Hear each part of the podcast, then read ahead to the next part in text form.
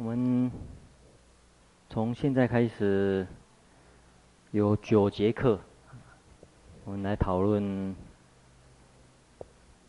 政务与县官这个主题哈。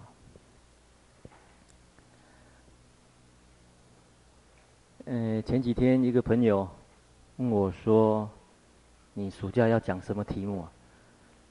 我说：“跟他讲，我跟他讲说。”我要讲政务与县官，啊，然后他说：“哎，你怎么开始要教政治的课程了呢？”啊，他以为我要讲政务、政治的事务，那个政务官那个政务，然后县官是台北县的县官，啊，所以政务与县官，他说：“你怎么要上政治的课程啊？”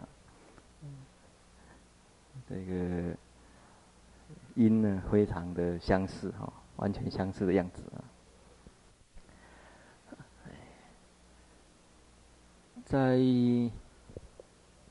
佛教里面有一个关键的字眼，关键的字，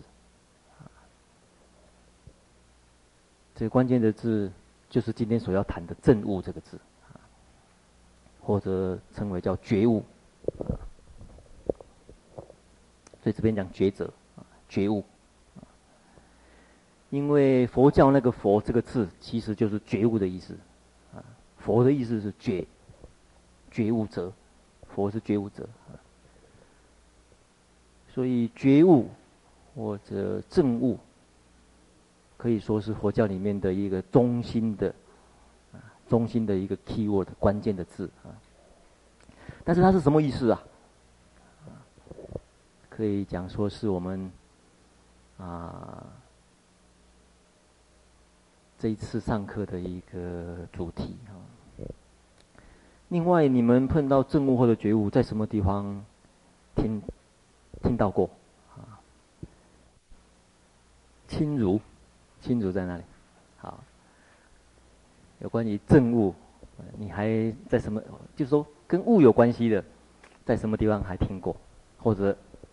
在佛教，什么、什么、什么、什么状况经常出现？或啊？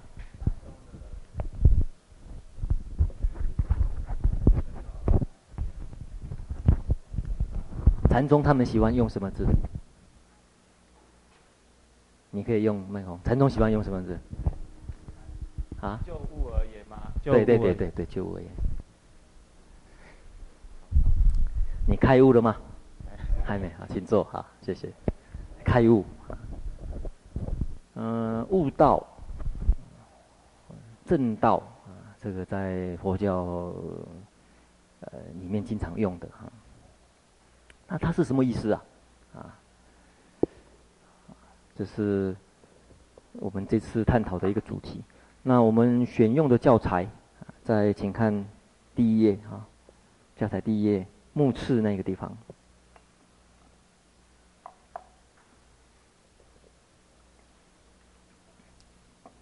这教材是选自两篇文章啊。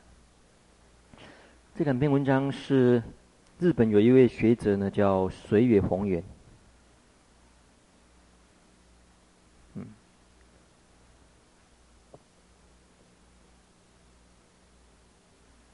他的著作选集里面，第二第二卷里面有一收集他历来的一些论文啊。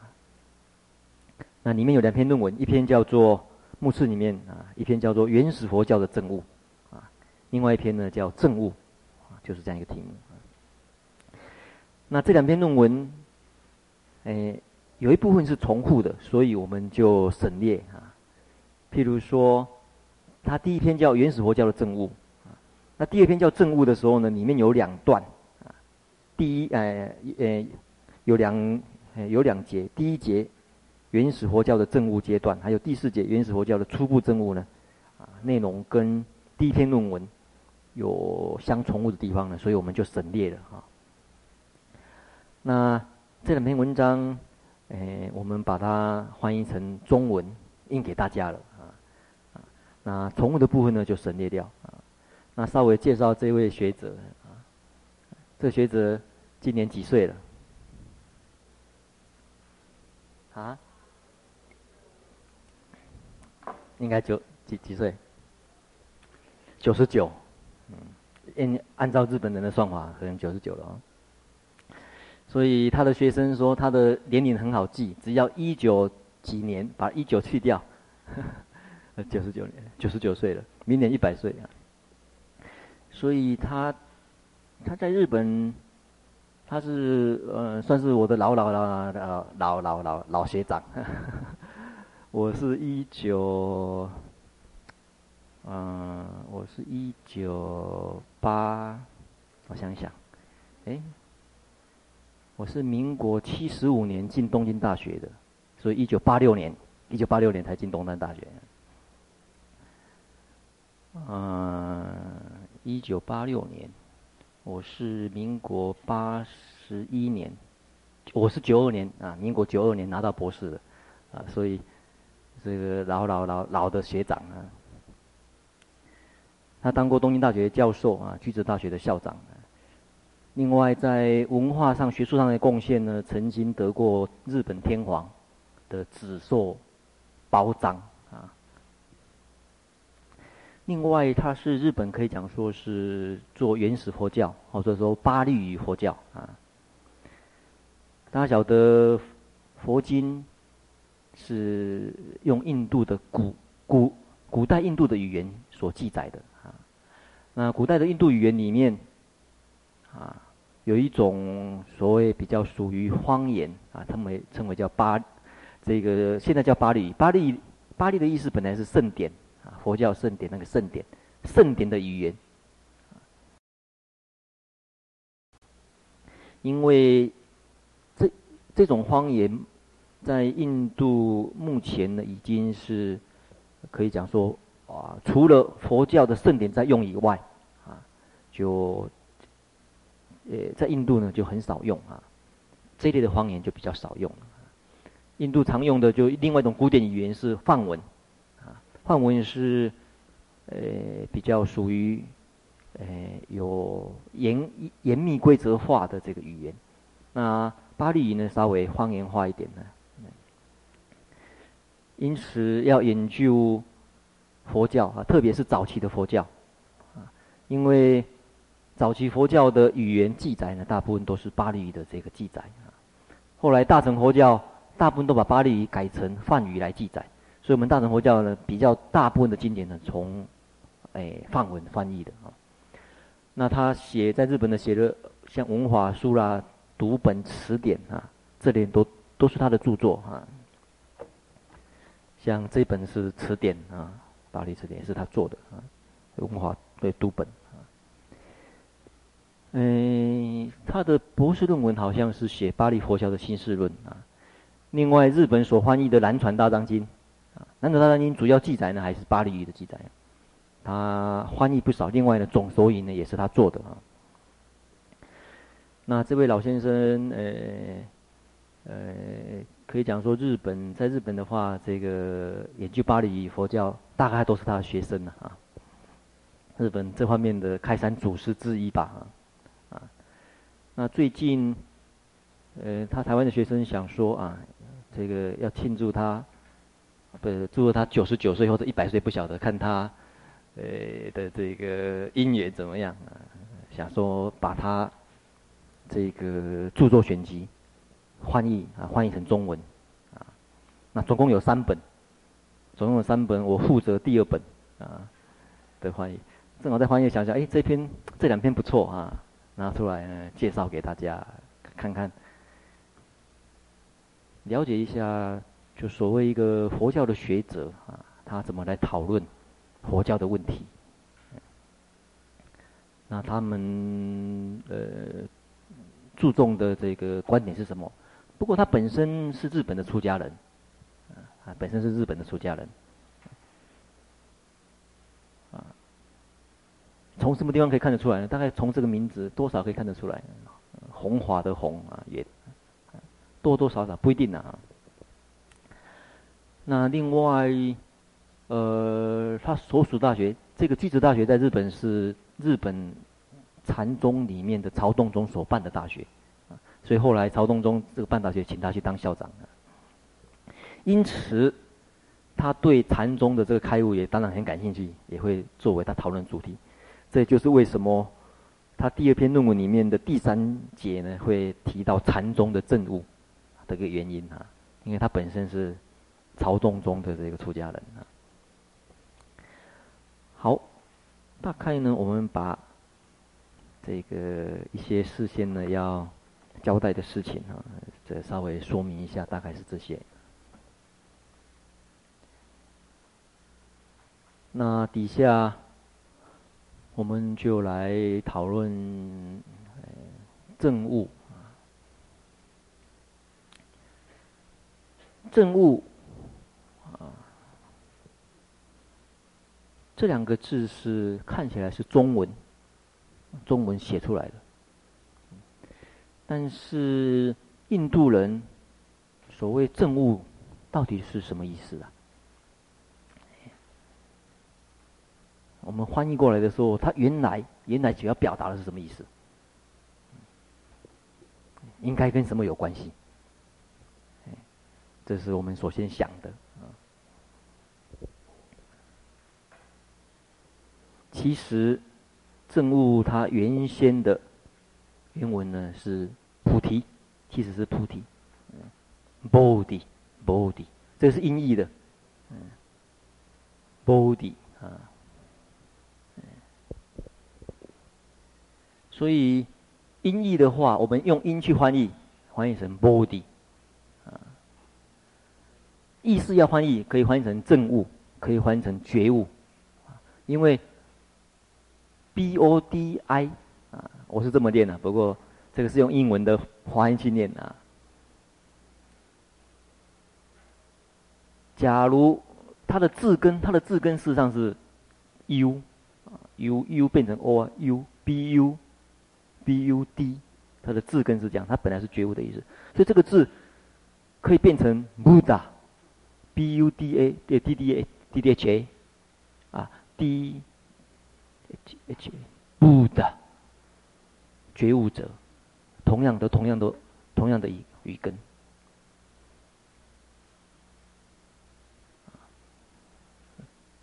所以 Buddha 觉者。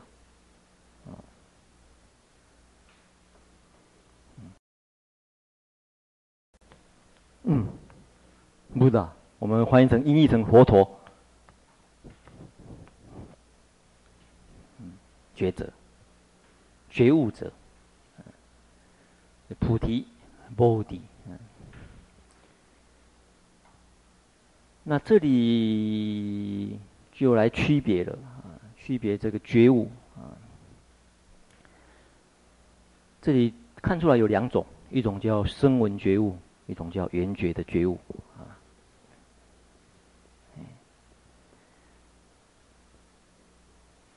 那差别在什么地方？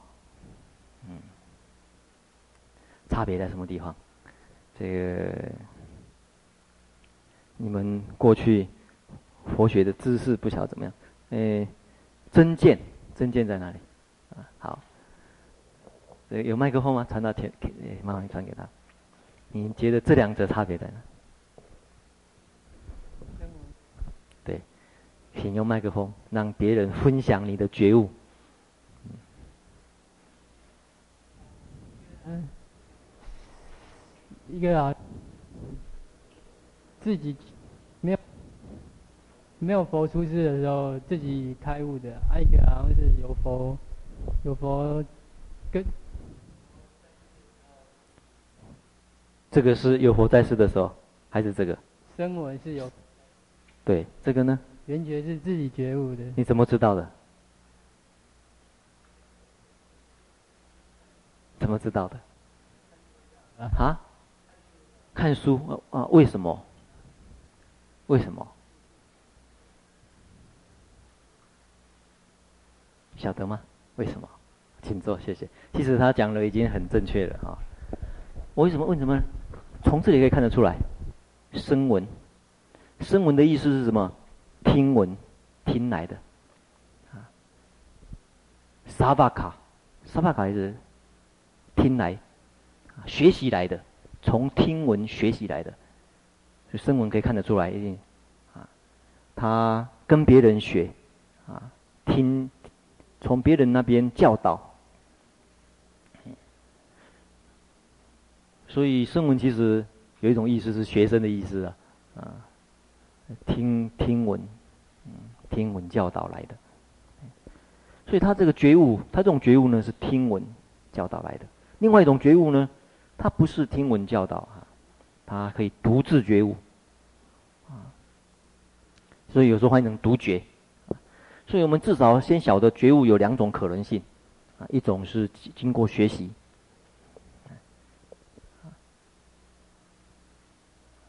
主要，呃，借由啊，借由学习环境的力量，学习的环境，事实上，呃，是需要需要很多条件啊。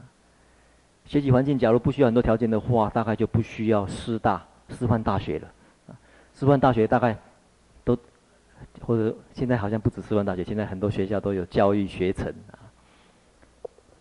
他们就是天天研究怎么去创造一个好的教育环境嘛，所以你们是声纹的制造所，啊，制造怎么去制造很多声纹出来啊？另外我们晓得，另外有一种人呢，他呃独自啊，他不一定是啊经过一个规划出来的教育环境，但是他有办法学到那一种那一那一类方面的。的这种呃呃知识也好，或者技能也好，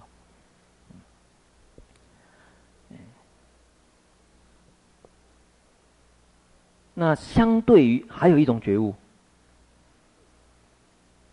这个是谁的觉悟？啊，真真见轮完轮真龙。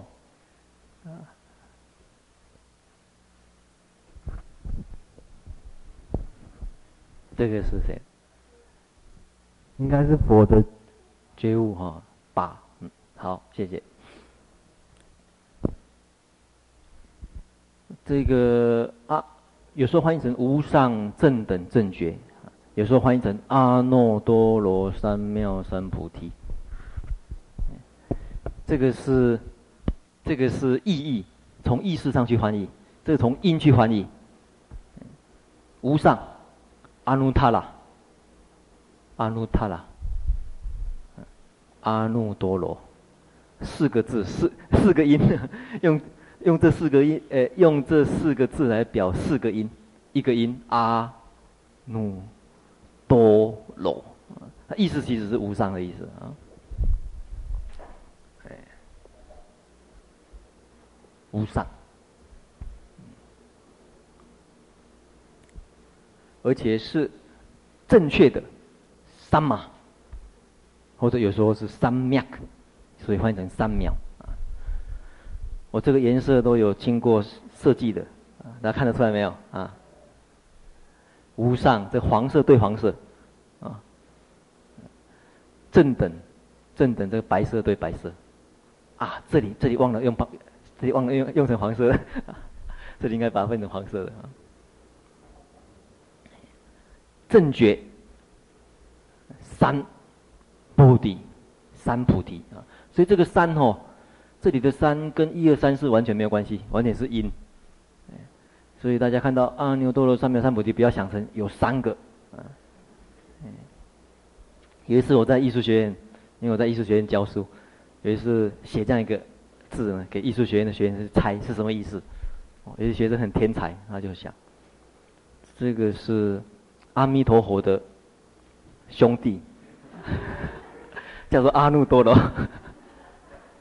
他晓得有阿弥陀佛，他说阿弥陀佛的兄弟啊。然后呢，他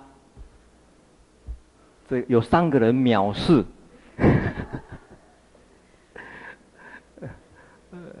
他的这个可以做出一篇文章出来了啊。那跟一二三完全没关系。换成因三菩提，这三的地方换成正啊，所以用这一种觉悟来说明啊，佛的觉悟代表说，这种人觉悟，他除了自己觉悟以外，又有能力去教导别人，又使别人觉悟，而且呢，能够把自觉跟觉他都圆满，所以特别把这种觉悟呢称为，用了这么多的形容词来说明说明这个觉悟，其实觉悟 body 就可以了嘛。你看他加了多少形容词？上加上一个上，表示正确的要三脉正等，要加上一个无上，用了这么多的形容词来凸显它的特别性。所以在佛教里面看得出来啊，至少有三类啊，三类的觉悟啊。所以，请问这一类的觉悟可以引发、可以教导出来什么觉悟？啊，诶，请问啊，国凯，这类觉悟可以引发出来什么觉悟？请用麦克风。听不懂法师的问题。哦，好，我的意思是说，这个是谁的觉悟？佛的觉悟嘛，哈。请问他这种觉悟可以引发出来什么类型的觉悟？哎，提示一下好了。这两种，二选一。啊？声闻。好，请坐。哎，对，声闻觉悟。前面的觉悟可以引发，它可以教导出来这种觉悟。啊所以，声闻觉悟跟无声、跟佛的觉悟的关系是什么？其实是师生关系，师生关系的一种觉悟，啊。所以，因此我们看出来，觉悟或者证悟，师生关系有一有一种他是老师的，一种是学生，啊，这种啊，在在这种呃教跟学的这种关系来讲，可以看得出来这两种啊，这两类啊。我们在学校也是一样，诶，同样某一种知识，你也觉得你会呀，老师也会呀，但是老师的会跟你的会有没有差别？好像有一点点差别啊。你有一个问题，老师也这么讲，你也你也认为是这样子，但是好像在某一个啊这个领这个意义来讲，还可以做成区别。虽然同样都是会，同样都是学会了这个知识，掌握了这个知识。但是这一种呢，就跟老师没关系啊，他不是只有老师跟学生会而已。有些人他不需要老师啊，我觉得这个人是天才，啊，他有这种呃独自自学的本领啊。像我那天，我那天看新闻报道，有一位，他真的是天才，他是啊。五金行的老板，后来退休了，不做五金行了。他觉得大概他儿子都长大了，所以他觉得不需要再为生活劳碌奔波，做他喜欢做的事情。做什么呢？他可以把所有的五金，他的他家五金行，通通做成乐器。啊，那锅子可以做成乐器，这个茶壶可以做成乐器。他他茶壶可以，他可以把一个茶壶做成嗯。那个，诶、欸，小提琴，或者提琴啊，他随便拿任何一个东西都可以变成乐器，他随便拿一张纸，这张纸就可以做成乐器了。这随随手拈来，到处都是乐器，对对他讲，任何事情都是乐器。我觉得哇，这种人简直是比艺术学院的老师还要厉害啊！哇，真的是那时候觉得说，这种人真的是。圆觉菩提，啊，圆觉菩提，独觉菩提，嗯。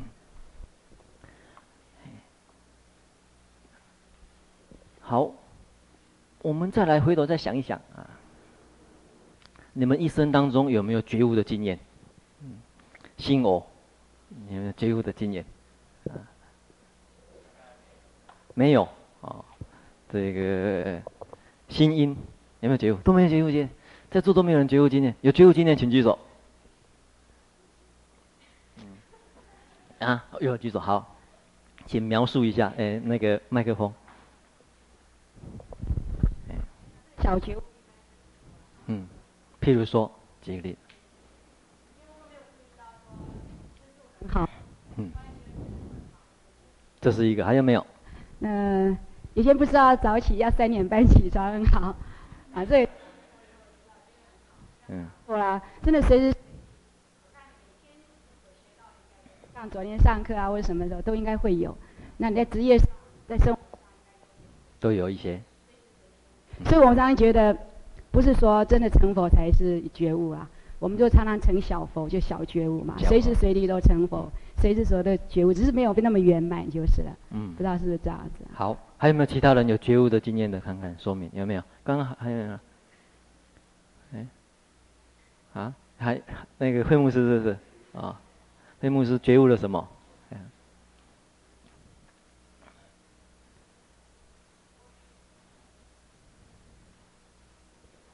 我就是出家的时候有之前有一个觉悟，所以出家的，就是觉悟到什么？对于对于呃，好像世俗上一定要走某一种路线的那种生活，开始觉悟说不一定要这样走的，哦，好，另外一种方向的路的。慧云师有没有？有没有觉悟到什么？觉悟不是佛。好。呃，其实，大家想一想，我不晓得大家在学习的过程当中有没有这种经验啊？诶，对某一个领域或者对某一件事情，迷迷糊糊的，啊，但是有一天，我记得小小孩子的时候，在学习经验的时候，大人常常讲说：“啊，这个头脑啊别亏呀！”啊，你们听过没有？这个在学校里面好像糊里糊涂的。那个搞不清楚状况啊！我那一天在国语日报，我看国语日报，所以常常有很多消息是来自于国语日报哈。提到说有一个人提到他小小小小上上小学的经验，他莫名其妙为什么要上学，他也不晓得，他就天天跟人家去上学。然后呢，上课坐在那边，他实在是搞不清楚到底上上课是什么意思啊。他讲了很多有趣的事情，我想想，哎，确实很有可能。但是有一件事情我讲出来，大家比较好了解。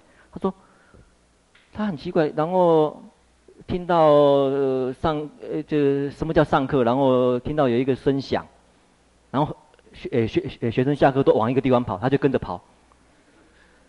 原来学生去福利社要买东西，他跟着去。然后很奇怪，就看他们去的时候，这个，呃，给老板钱，然后老板呢，呃，就会给东西。那他那时候还不晓得这个钱是什么意思，所以他还跑去跟着排队，然后去跟老板要东西。老板说：“你的钱。”他说：“为什么要钱？”啊，哎，这搞不清楚状况啊。大家在求学当中，以求学作为例子，大家能够读到啊，可能至少像高等高等教育，啊，多少还是对于读书，多少有一些小小的本领啊。或者大概一关一关一关一关很少啊到达这个，不过现在开始很多都是义务教育了啦啊，现在九年乃至于到十二年啊。我们那个时代要一关一关的考试啊，入学考试。我印象比较深刻的是这样子，我在所有的科目里面，大概是数学最晚觉悟的啊，到现在还没有觉悟。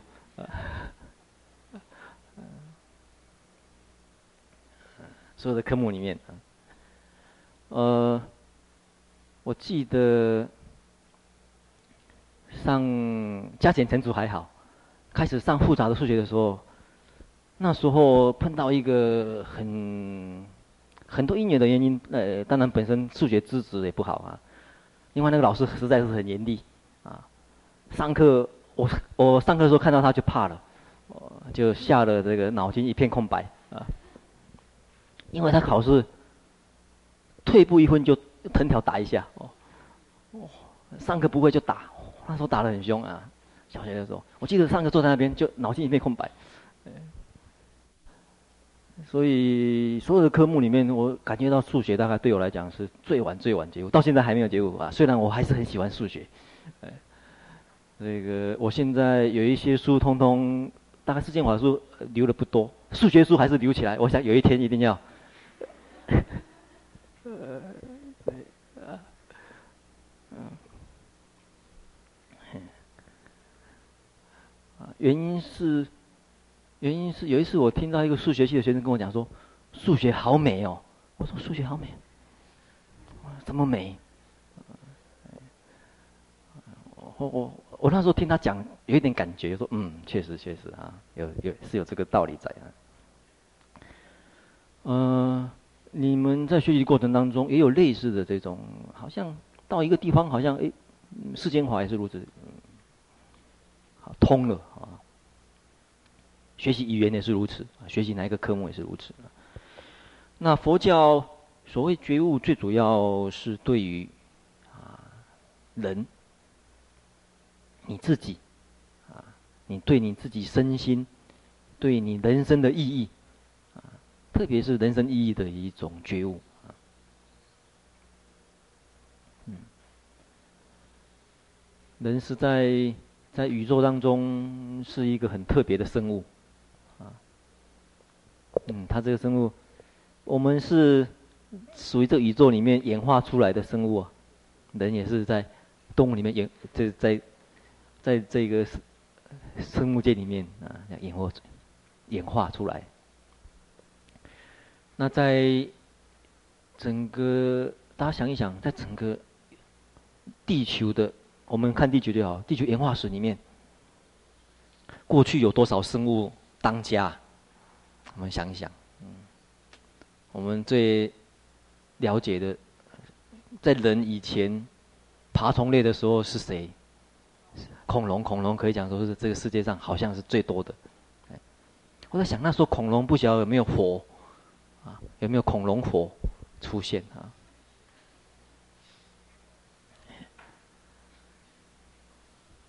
不不晓得有没有哈，嗯，这个可以去研究一下有没有恐龙火出现。有有一只火，也不不是有一有一只恐龙觉悟了，然后出家啊，然后教导很多恐龙剃头。在在在在在，侏罗纪的时代有什么树？应该不是菩提树吧？那时候不知道有没有菩提树，在什么什么的树下？有一只恐龙成佛啊，所以从演演化来看，就呃我们脑脑的发达来来说的话，人的脑发达到一个程度啊，就是说就生物演那演化来讲，发达到一个程度，竟然可以反过来。你看哦，这个脑是宇宙里面的物质之一啊，它反过来。他精神力量反过来来看，这物质到底怎么一回事？反过来看宇宙，或者反过来看宇宙本身，这个是一个很特别的啊，特别的现象。人是宇宙东西，反过来研究宇宙人生的来源起源，到底怎么一回事？现在的人去研究啊，这个宇宙的生成是怎么样？嗯，从大爆炸开始。这个讲起来很不可思议的事情，怎么会有这种这样子一种精神的力量？从自然科学来讲就很不可思议了。但是就人文来说啊，在人类的演化史一直到两千多年前，人类已经开始在想：哎，人生意义是什么？人是什么？人为什么有烦恼？所以。用印度人的观念来讲，他觉得好像人的发展好像在梦里面一样，在物质里面，梦里面一样。有一天醒过来，了解到底怎么回事啊？这个是一件啊很很特别的一件啊意义吧啊。那就这几种所谓觉悟或者菩提来看哈，我们顺便看。在印度人的观念，就是传到中国以后，中国人在翻译“证悟”或者“觉悟”有相关的几个字，啊像我们有时候讲“正果”，啊，正的什么果位？嗯。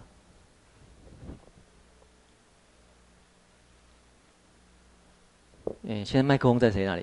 啊、哦，这个新词啊，新词，你听过正果？正得什么果位？譬如说，可以正得什么果位吗？你有正过什么？听过正正得什么果吗？啊？什么果？啊？诶，可以把麦克风打开，诶，然后我们听一下你的答案。哦，有，你有没有听过正得什么果？阿罗汉。阿罗汉果，嗯，阿罗汉果。呃，还有正得什么果？初果、二果、三果、四果啊。我小时候喜欢吃四果冰，啊，后来才晓得说，原来是佛教里面的 术语哈。哎，证得什么果位？证得什么果位？我们中文也翻证，证证得什么果位？证得什么果位？在梵文经常用阿迪伽嘛，其实它的意思是到达的意思啊，到达了什么果位啊？到达什么果位？我们中文翻成证，但那它的在印度人观念里面是到达这个观念的，到达了什么果位啊？另外，我们常常讲亲亲亲正涅槃啊，亲正涅槃在梵文里面叫 sakshat kriya，杀。夏的，可以呀。阿夏，阿夏的意思是，阿夏的意思是眼睛的意思，啊，以眼睛，以眼睛呢来，这个是坐的意思，所以有时候翻译成作证，以眼睛来亲自体验，所以亲身体验的意思，亲自体验的意思，所以我们有时候翻译成作证，因为这个是坐，这里是见，呃。证，所以这个证其实是见证，好像亲亲亲自感受到，啊，所以中文翻译成亲证涅槃，亲证涅槃事实上是这个字，啊，用作证这个字，亲自见到、体验到、亲自体会到，所以有时候我们讲证悟这个证这个字呢，还有这个可能性啊。看佛经有时候翻译成作证，其实是讲亲自体验到，做见证或者亲自体验到。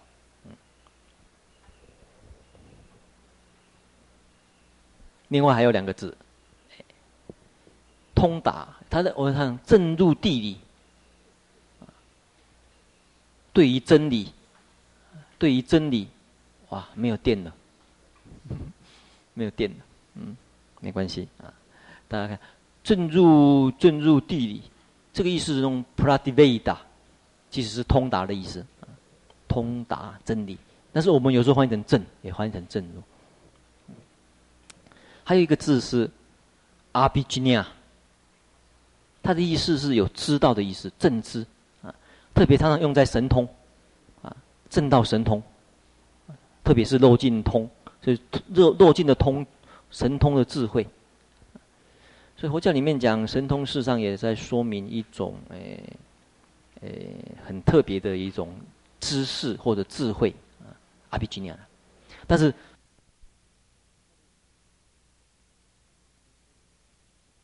中都有用到这个“正”这个字，嗯，都有用到这个“正”这个字。嗯，虽然同样的“正”，但是在原来的范范文里面呢，呃，意义稍微有一点。啊，表现的意义呢，有点不太一样。嗯，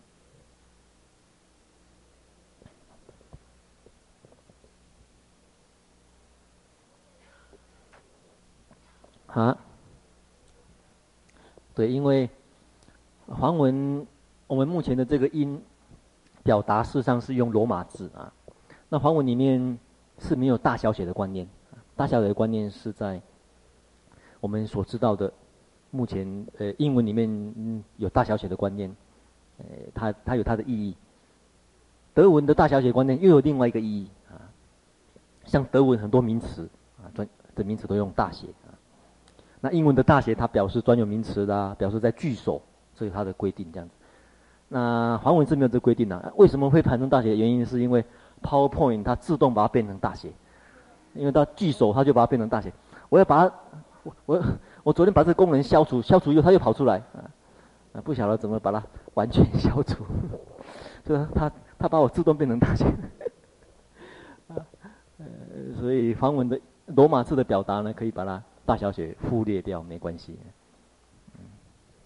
因为它只是表达一个音而已嘛，阿比吉尼亚啦，这样子而已。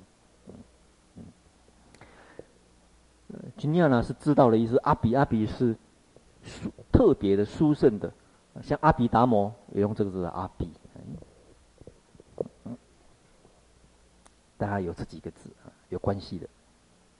好，那我们现在先看第一种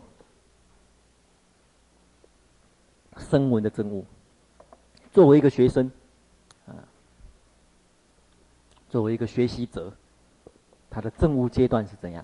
在佛教里面，一般说起来有三个阶段。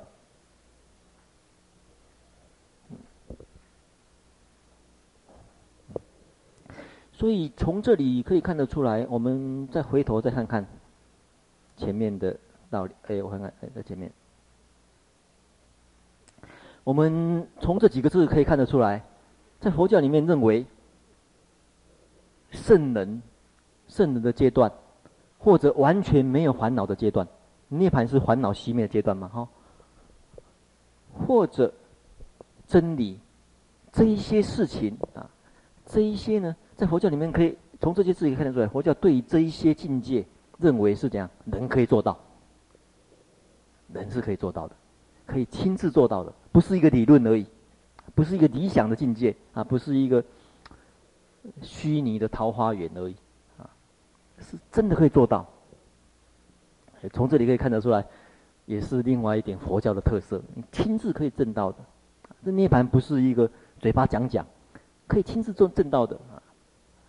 圣人的境界也是如此啊。所以，既然有这样子的可能性，大家都有证到觉悟的可能性，那么这个阶段是怎么样呢？啊，讲起来，在佛教里面认为有三个阶段。第一个阶段，见到，在道理上面通达。第二个阶段，行为上表现出来的行为，啊，也逐渐逐渐可以改变。所以从理论上通达以后，在行为上也逐渐逐渐改变，最后圆满最高的证悟。所以。看得出来，在佛教里面分证悟，除了师生关系的证悟以外，除了无师自通跟学习来的证悟以外，就学习的证悟又可以分成三种，啊，三种阶段。诶，这个是在我们讲义啊第二页的地方，有一些讲义有写的呢，我们就不多讲了哈。像在中间那地方，就是提到有三种证悟嘛，哈。好，嗯再来看第一个阶段的证悟，见到位，佛教里面又认为有两类，有两类啊，所以看得出来众生的根性啊，可以讲说有各种各类的不，所以我们多了解，我们就会对我们自己的修行的步骤就可以调啊，而且你也会去体谅别人啊，天下不可能都一样的啊。所以你会去体谅别人，哎，原来最初证悟也有两类啊，称为叫随性行，一种叫随法行。嗯，这个呢，在第三页的地方呢，开始有谈了，第三页的地方，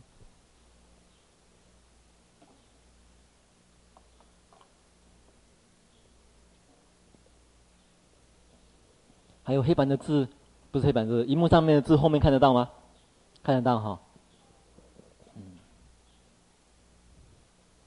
我已经写了斗大的字了啊。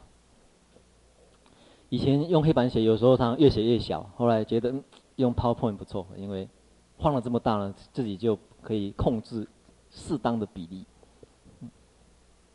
会尝试每次用 PowerPoint 用好好小的字，他以为每一个人都有戴望远镜呢。所以你那 PowerPoint 是做给自己看的，这个你要做知识传达，一定要确认每一个人是不是传达到啊，这个，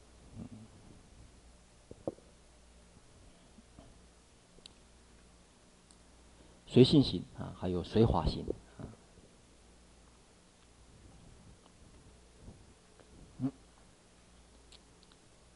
随性啊，撒令，这个梵文在表达的顺序跟中文有一点相反，因为这个梵文的动词习惯在最后啊。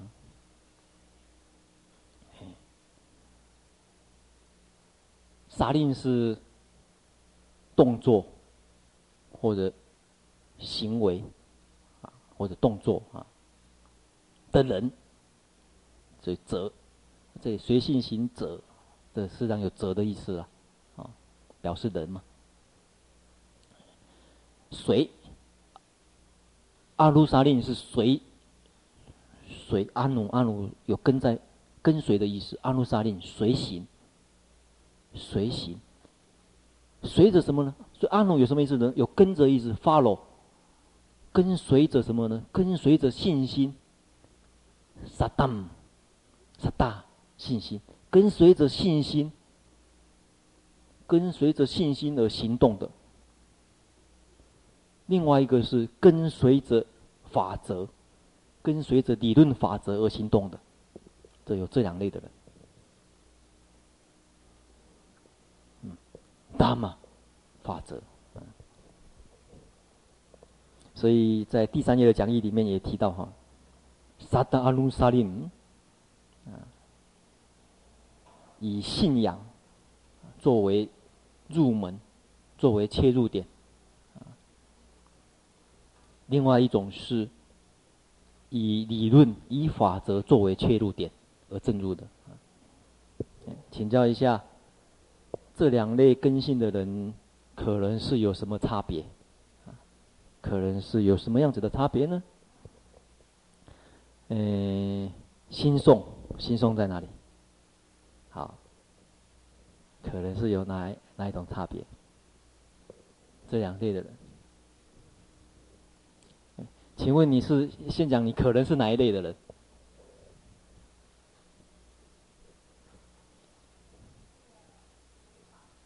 嗯，开，对，有开了吗？好。那个随法型的，就是说他会思维，比较喜欢教理的。比较喜欢教理。对。然后呢？那随性型的是，嗯，他的那个，那个信仰情操很强。信仰情操强，你是属于哪一类？你觉得你自己？我兴趣方面好像啊？我我的兴趣好像比较比较。像那个水法，比较像水法型的啊。请问，呃，我们我们随便举例子哈。哎，我们办活动，我们现在办活动，办法会的活动，办拜忏的活动，办拜忏的活动，哪一种人比较喜欢参加？随性些。呃，我们来诵经。啊，来念经，比较喜欢参加的人是谁？啊，啊，诵经跟听经比较起来好了啦哈，这样比较用比较，比较喜欢诵经的是哪一种情？听经的呢？喜欢读研究所的？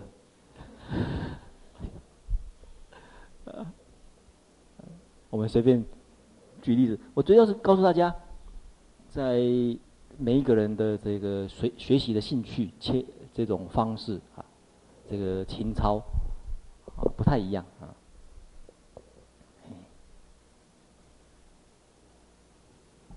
不过有些人是综合型的啊，很多人都是综合型的，只是说大概有这两种方向啊。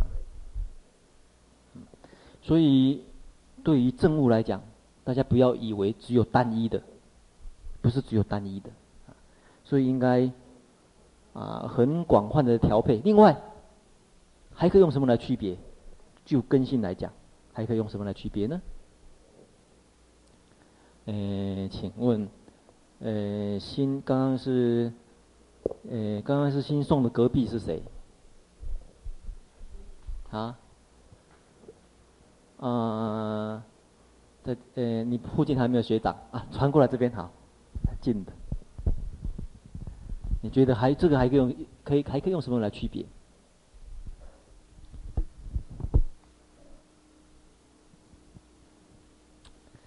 感性强的是属于哪一种？推进性。理性呢？退化性。所以还可以写一本小说叫《理性与感性》。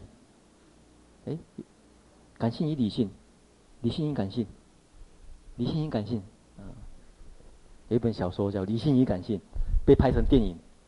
本来是小说了啊，被拍成电影，《理性与感性》。